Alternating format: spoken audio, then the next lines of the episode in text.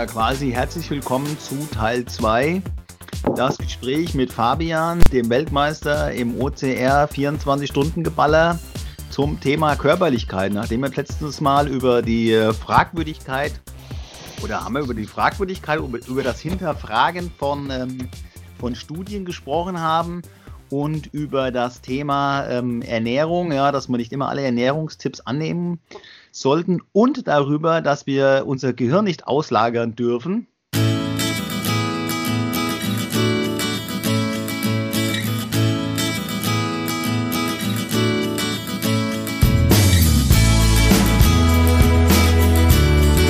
Ähm, den ersten Teil, den verlinke ich wieder da oben, weil wir werden ja hier jetzt äh, durch die Influenza, werden wir zu Influencern und zu YouTubern. Ähm, YouTube gehört ja zu Google und Facebook, Instagram ist ja wieder eine eigene Baustelle, oder? Mhm.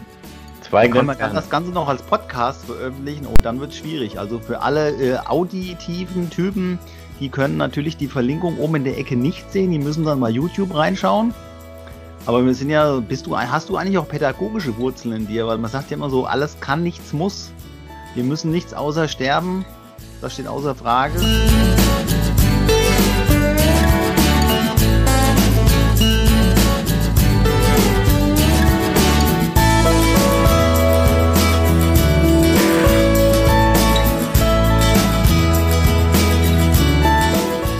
Willkommen. Fabian. Stell dich kurz vor. Hallo Simon. Ähm, habe ich pädagogische Wurzeln?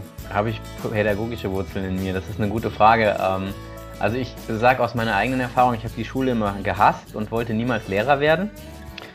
Ähm, aber irgendwie bin ich jetzt doch zum Lehrer geworden, auch wenn es nicht in der Schule ist, weil ich ja nun als Trainer ähm, definitiv eine pädagogische Aufgabe habe und ähm, ich bin bei meinen Studien irgendwann auf Tom Myers gestoßen, der hat das äh, Anatomy Trains Konzept aufgestellt, also Faszien und wie Faszien in unserem Körper arbeiten und wie sie eigentlich unseren Körper beeinflussen. Und der hat einen schönen Satz im Interview gesagt, nämlich, äh, ich war immer ein politischer Mensch und meine Form der Politik ist es, Menschen ihren Körper wieder näher zu bringen. Und ich habe ja Politik und Geschichte studiert und dieses Zitat ähm, finde ich ganz gut, um so den Wechsel in meinem Leben ähm, zu beschreiben, weil ich immer schon Gesellschaft verstehen wollte und als Student und, und äh, als Schüler schon äh, politisch war und versucht habe, irgendwie äh, zu verstehen, wie unsere Gesellschaft zusammenhält und hängt und wie das auch gesteuert wird und wie das, äh, wie man äh, Einfluss nehmen kann in einer Gesellschaft. Und ähm, hatte dann das Glück, bei einem der besten Philosophen unserer Zeit studieren zu dürfen und viele andere sehr, sehr gute Weltphilosophen kennenzulernen und da irgendwie auch ähm, mich mit äh, Geschichte, unserer deutschen Geschichte und dem ganzen äh, Hannah Arendt Totalitarismuskomplex äh, auseinanderzusetzen. Und dann habe ich irgendwann für mich festgestellt, das ist total schön, wenn du Gesellschaft verstehst, aber du musst erstmal bei dir anfangen. Und das schlägt wieder so die Brücke zum Körper und zu dem, was ich während meines Studiums sträflich vernachlässigt habe. Da gab es ja mal so einen Typ, der, äh, über den wurden auch viele Geschichten erzählt. Und ähm, im Ursprung, das war natürlich auch so ein richtiger Macher, ja, weil der hat ja irgendwie Schreiner oder Zimmermann gelernt. Schlussendlich wurde er irgendwann ans Kreuz genagelt und der hat ja auch die Devise gehegt, äh, liebe deinen Nächsten wie dich selbst. Von dem Typ musst du mir mehr erzählen, habe ich noch nie gehört. ja, der konnte so ein bisschen übers Wasser laufen. Und ähm, ich finde, aus der Bibel heraus kann man auch, also wenn man die Geschichten natürlich nicht eins zu eins äh, überträgt oder übernimmt, oder man kann halt auch, sagen wir mal, ähm, am besten kannst du sowieso lernen von Geschichten. Also mir hat in meiner ganzen Coach- und Trainingsausbildung mal einer gesagt, wenn du im Leben weiterkommen willst, musst du dich für die Geschichten anderer Menschen interessieren. Das hat er so als, als These bei einem Training mitgegeben. Und ich habe mir das, äh, habe hab da auch viel drüber nachgedacht. Diese Aussage ist irgendwie bei mir hängen geblieben. Und ähm, auch wie du das eben sagtest, von wegen mit dem Jahr früher in der Schule war das so und so. Und wir entwickeln uns ja halt auch weiter. Und Menschen, die Bücher oder die ihre Geschichte in Büchern schreiben, die haben ja auch irgendwie was Besonderes erlebt oder bewirkt oder wie auch immer. Ja, und da würde ich absolut zustimmen. Du kannst richtig viel davon lernen. Du kannst richtig viel auch davon mitnehmen, wenn du einfach mal so von den Geschichten der anderen, ja, wie sagt man so schön, man muss nicht jeden Fehler selber halt auch machen. Und dieser, diese Grund, dieser Grundtenor zu sagen, äh, liebe deinen Nächsten wie dich selbst. Das heißt, nimm dich selber erstmal an, bevor du anderen, ja, oder bevor du halt anderen halt auch was weitergeben kannst. Ja, der Satz, liebe deinen Nächsten wie dich selbst setzt ja voraus, dass du dich selbst liebst. In der Tat, ja. Und das ist eigentlich der spannende Punkt an dem Satz. Selbstliebe ähm, wird ja oftmals auch mit Achtsamkeit gleichgesetzt und so ein bisschen äh, gerade auch so wie eine Sau durchs Dorf getrieben. Aber letztlich, und das ist das, was ich auch äh, aus meinen äh, geisteswissenschaftlichen Studien irgendwann mal mitnehmen durfte, ähm, ist es die Voraussetzung für alles. Und wenn du dir Spiritualität oder spirituelle Lehren anguckst und äh, dieser Zimmermann, von dem du sprachst, ähm, also wenn du dir diese ganzen heiligen Menschen anguckst, äh, sage ich mal, und so eine Essenz daraus finden möchtest, dann geht es immer darum, wie du eigentlich mit dir selbst und anderen umgehen sollst. Oder in der Tat. Wie, es, wie, wie sie glauben, dass es gut ist, dass man mit sich selbst und anderen umgeht. Ähm, und erst wenn es dann dazu kommt, dass das Ganze in eine institutionelle Form gebracht wird, Kirche, Religion, ähm, Staat, dann musst du das immer anderen Menschen so erklären, dass sie es auch nicht missverstehen können. Ja, ja. Das heißt, du musst die Geschichte so erzählen, dass das, was du transportieren willst, auch garantiert dabei rauskommt. Und äh, da fangen dann so Kirchenväter und äh, äh, Leute immer an, alles das, was missverstanden werden könnte, möglichst irgendwie ins Abseits zu schieben.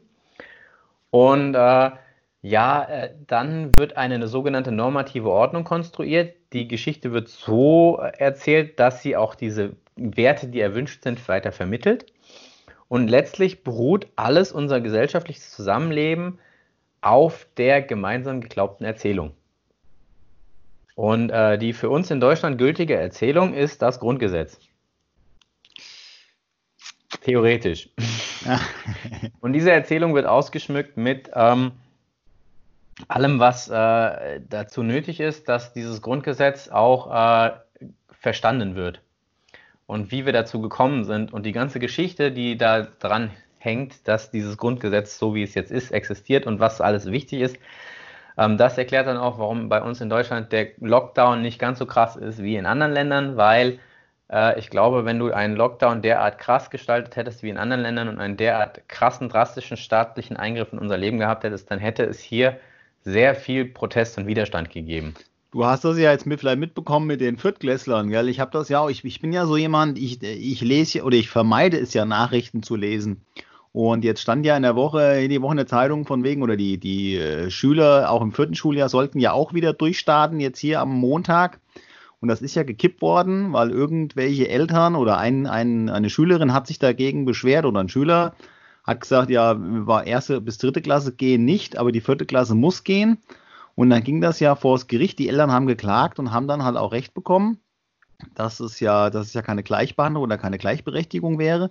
Und deswegen mussten ja die Viertklässler jetzt auch nicht in die Schule gehen. Das heißt, weil einer mokiert hat, ähm, ja, gilt das für alle anderen. Und wie du halt auch sagst, wenn man dann natürlich die Rechte nicht im Blick hat, die wir halt haben, oder die Gesetze des Grundgesetzes, dann kommen natürlich halt auch, auch wenn es gut gemeint ist, ja, gut gemeint zu sagen, hier kommt Leute, wir bleiben alle zu Hause, damit wir ähm, diese ja, diese schwere Zeit halt möglichst schnell halt überstehen. Und dann kommt jemand und klagt wieder dagegen, einer, zwei oder drei oder irgendwelche Randgruppen. Und schwuppdiwupp dürfen wir alle wieder so durch die Gegend rennen, wie wir halt auch gerade wollen. Und es verbreitet sich alles weiter. Dann ist natürlich auch die Frage, was ist gerade gewonnen? Ja, das ist natürlich eine Frage, die immer äh, im Raum steht. Ähm, und Recht haben und Recht bekommen sind ja auch zweierlei äh, Tennissocken, die unter ja, liegen. Aber die Frage könnten wir natürlich jetzt bis zum St. Nimmerleinstag diskutieren. Lass uns mal wieder auf die Körperlichkeit zurückkommen. ja. Ähm, wir waren irgendwie bei Selbstliebe und dann sind wir abgeschweift, ne? Wir sind vom, äh, von diesem jungen Mann, der Zimmermann gelernt hat, abgekommen. Ja? Was heißt genau. abgekommen? Wir, wir, haben ja, wir haben ja fest, wir können ja festhalten an der Stelle, dass alles bei einem selbst erstmal anfängt, ja. Und dass wir diese Phase im Leben haben, wo wir vom Schüler zum, ja, zum Trainer, zum Meister oder was auch immer werden. Ja, und das ist natürlich jetzt gerade eine schöne Zeit, äh, um sich mal um sich selbst zu kümmern. Und äh, was mich an dieser ganzen Sache erschreckt, ist, wir dürfen ja alle noch raus und das ist auch toll. Ähm, und jetzt werden diese ganzen äh, Fitnessmenschen aus ihren Studios in die Parks gespült. Und du siehst, wenn du ein Auge für äh, Körper hast, dass die sich alle eigentlich nicht bewegen können. Also. Nee, weil die haben ja alle, die haben ja alle in den. Ich, ich war ja selber auch mal im Fitnessstudio, ja. Also ich war angemeldet, bin aber größtenteils dann hingegangen. Passives Mitglied quasi. Und du siehst ja, die meisten arbeiten ja wirklich mit diesen stationären Geräten, die die, die Richtung halt auch vorgeben. Ja, du, du kriegst ja. ganz genau mit der Maschine, kriegst du einen Weg vorgegeben, wie du dich zu bewegen hast. Was willst du denn da lernen? Ähm, das Spannende ist ja, ich beschäftige mich nun auch damit, wie unser Geist, also der, der Kopf, Gehirn, äh, Bewegung steuert. Und das ist äh, super interessant, weil der aktuelle Stand der Wissenschaft ist so, dass man sich das vorstellt, dass unser Gehirn quasi mit Neuronenverbindungen Karten anlegt. Und diese Karten äh, steuern unsere Bewegung. Je mehr Bewegung wir machen, je vielfältiger diese Bewegung ist, desto vielfältiger wird unser Wissensnetz und je öfter wir eine Bewegung machen, desto spezialisierter auf diese Bewegung werden wir. Das heißt, im Umkehrschluss, unser Gehirn passt sich genau an das an, was wir machen. Das heißt aber auch, dass wir nicht nur diese eine Stunde im Fitnessstudio trainieren, sondern dass wir den ganzen Tag über 24-7 trainieren. Ja. Und das ist das, was du verstehen musst. Egal was du tust, du wirst darin gut. Ja. Und wenn du jetzt raus in den Park gehst und den Leuten beim Laufen zuguckst und sie dir ganz genau anguckst, dann siehst du, dass sie den Bürostuhl noch am Arsch kleben haben. Ich habe, äh, ja, ja, ja, ja, genau. Ja, ja, ja. Und du ähm, siehst, absolut. dass sie ihr Smartphone noch vor der Nase hängen haben. Und das Erschreckende ist, je jünger die Menschen sind, desto behinderter sind sie. Und ja, ich sage ganz bewusst behindert, weil das, die Bewegungsgewohnheiten, die du hast, dich daran hindern, eine vernünftige menschliche Bewegung wie das Laufen und Gehen oder generell sich zu bewegen, ähm, verhindert. Vielleicht könnte man auch sagen, sind in ihrem Bewegungsfluss eingeschränkt. Das klingt besser wie behindert. Ja, behindert aber ist schon, ist schon wieder zu krass. Nee. Es wird ja ja, okay. Ich finde, in dem Zusammenhang ist es sehr, sehr treffend. Ich habe mir lange darüber Gedanken gemacht, kannst du das sagen, kannst du das nicht sagen? Ähm, kannst du. Weil. Naja, pass auch mal, es ist ja immer, es ist immer, man läuft ja immer so die Gefahr mit so krassen Ausdrücken halt, gut, polarisieren ist natürlich das eine, aber du schaffst natürlich halt auch das, das Bild von, von Menschen mit einer Behinderung, die sehen sich dann da wieder anders drin oder die, die anderen fühlen sich dann wieder auf Schlipschen gedreht. Das ist ja auch mal so eine Gefahr. Ja, du kannst jetzt natürlich, du kannst natürlich jetzt ein Level an, äh, du kannst natürlich jetzt sagen, ja, behindert, Behinderter am behindertsten. Ähm, und kannst da jetzt wieder irgendwie Kategorien aufmachen und das wird dann in dem Moment spannend, wenn es politisch wird. Ähm, aber das, da, über diese Stelle äh, möchte ich gar nicht diskutieren. Die Frage, die ich dir stellen muss, ist: Kannst du noch kacken ohne einen Stuhl? Äh, ja? Geht die Frage jetzt an mich oder allgemein? Die geht jetzt an dich. Oder allgemein, die Frage, die du dir stellen musst, ist: Also, ich meine, es gibt Menschen, die brauchen einen Rollstuhl, um sich fortzubewegen. Die kategorisieren wir als behindert. Nee, das sind Menschen mit einer Behinderung. Das ist ein Unterschied. Hab ich, ich, ich denk dran, ich habe ein halbes Semester Psychologie studiert. Das ist ja. ganz wichtig. Es gibt aber auch Menschen, die können ohne Stuhl nicht mehr kacken. Das ist richtig. Ja, so. Die Antwort lautet übrigens ja. Also ich war ja mal, ich war ja vor ein paar Jahren mal in Marokko gewesen und wir sind durch die Wüste gefahren mit dem Geländewagen und da musste man auch den morgendlichen Spatengang machen oder wann auch immer der war. Und ich war immer froh, wenn irgendwo ein, ein Baum in der Nähe war, wo man sich dann halt mal anlehnen konnte. Also mir ist es auch schon schwer gefallen. Ja. Und das ist halt so die Frage. Jetzt ist das Geheimnis offenbart das ist so die Frage, bei der die meisten Menschen ins Nachdenken kommen, ist, kann ich eigentlich noch scheißen ohne Hilfe?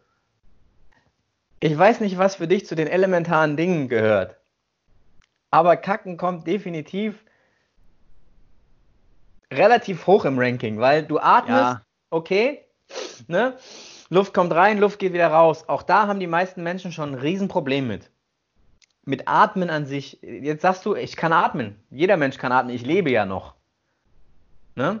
Aber dein Gehirn ist elementar auf Sauerstoffversorgung angewiesen und wenn du den ganzen Tag sitzt, dann ist in der Regel der Bereich des Zwerchfelles, jetzt sieht man mich nicht so gescheit, ich muss mal, glaube ich, ein bisschen hier so, genau, der Bereich hier des Zwerchfelles, wo unser Hauptatemmuskel sitzt, der ist komprimiert, weil, ne, so.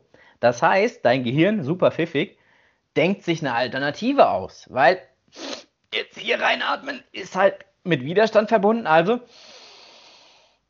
atme ich nach hier oben. Wenn du jetzt zu Hause sitzt und dir anguckst, wie atme ich eigentlich, also wenn ich mal so richtig ja, so einen vollen Atemzug nehme, dann siehst du, die meisten Menschen nutzen nicht mehr das Zwerchfell als primären Atemmuskel, sondern fangen an, ihren Brustkorb nach oben zu heben. Mit der Schultermuskulatur oder mit der Nackenmuskulatur. Ja, ja, das ist natürlich die, diese verkürzte Sitzhaltung, wenn die Menschen hier so am, am Rechner sitzen. Das, die Schultern kommen ja auch bei den meisten. Das heißt, ich muss ja eigentlich mehr so den, den, den Brustkorb erstmal oder den ganzen Körper erstmal aufmachen.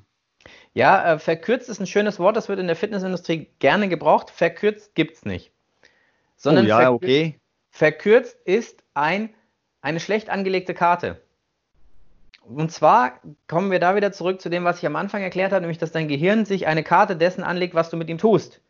Wenn du aber deinem Gehirn von Anfang an nicht die Möglichkeiten, also die volle Range of Motion, den vollen Bewegungsumfang deiner Gelenke beibringst, dann wird dein Gehirn das irgendwann nicht mehr als machbar ansehen, weil es das wegrationalisiert. Das brauchst du nicht. Also lern oder du lernst es gar nicht erst. Ne? Also erst dadurch, dass du eine Propriozeption, ein Feedback aus deinem Körper kriegst, fängt dein Gehirn an, diese Karte zu konstruieren. Je mehr Feedback, je mehr verschiedene Bewegungen du kriegst, desto besser wird diese Karte ausdifferenziert. Wenn du also dein Leben lang einen Stuhl zum Kacken nimmst, wirst du niemals mehr in die tiefe Hocke kommen.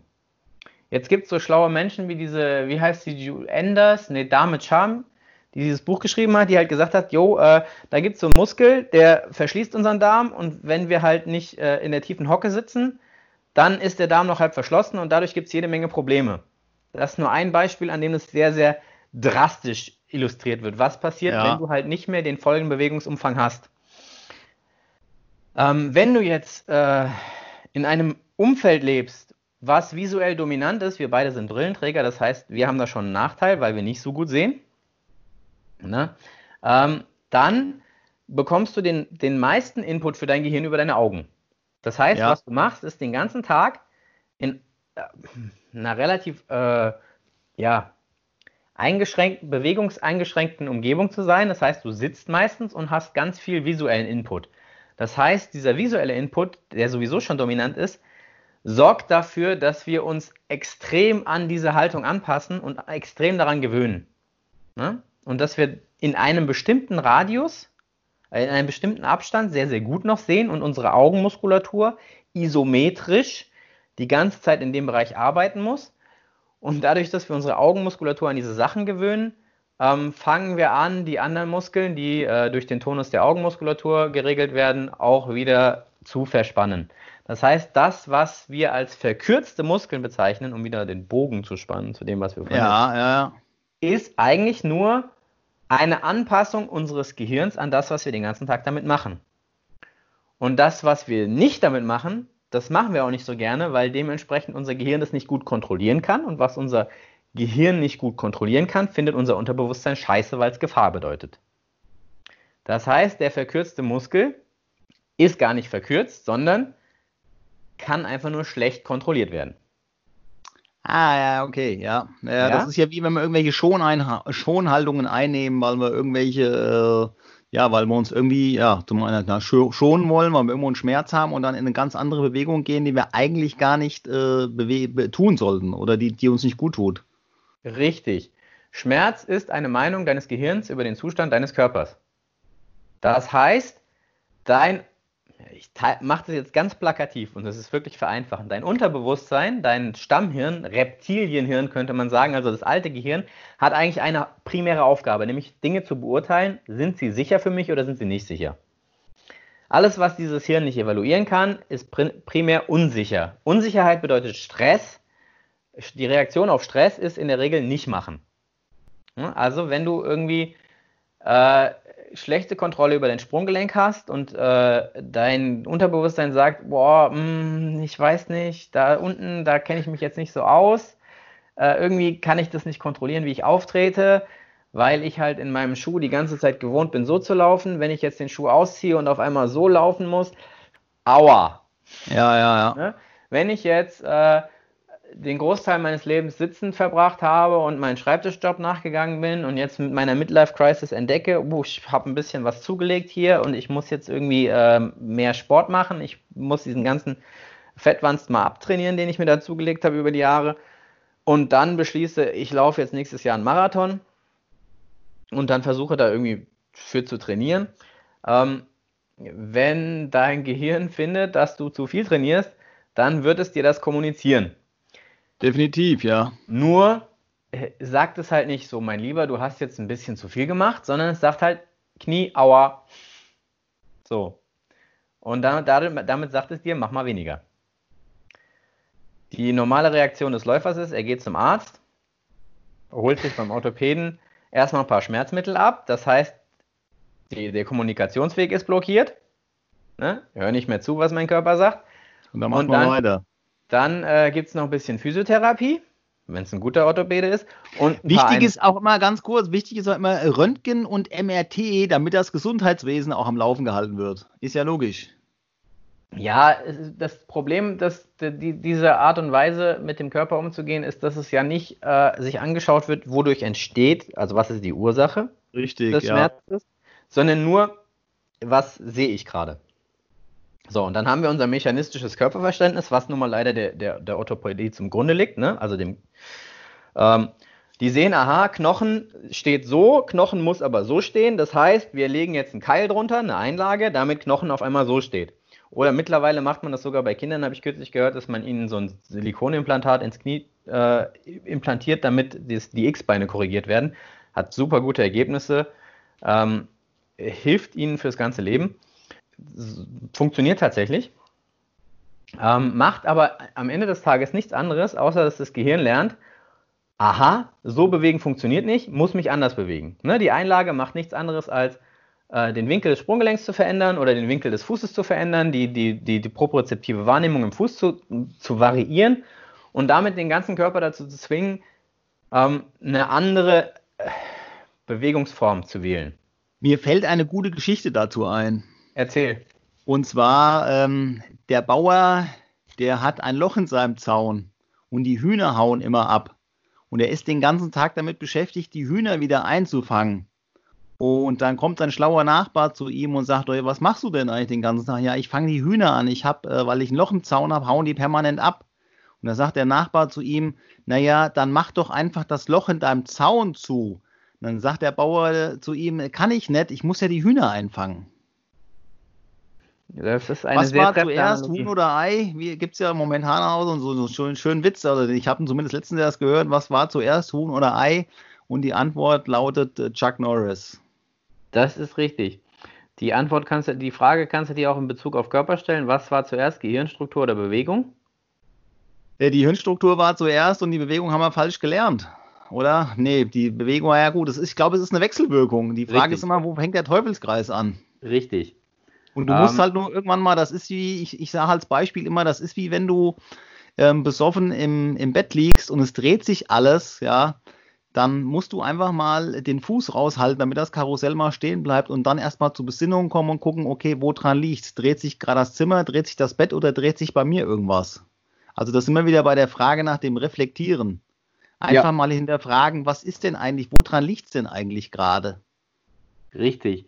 Und das ist letztlich auch das Ding, äh, was eigentlich äh, die, die Quintessenz unseres Gesprächs ist, nämlich mal auf sich schauen und äh, sich selbst hinterfragen und auch die Verantwortung für sich zu übernehmen. Hm?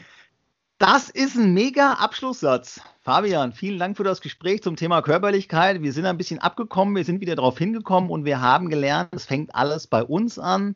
Wir dürfen permanent äh, hinterfragen und äh, wir müssen äh, Bewegungen wieder lernen, am besten mit einem Experten wie dem Fabian.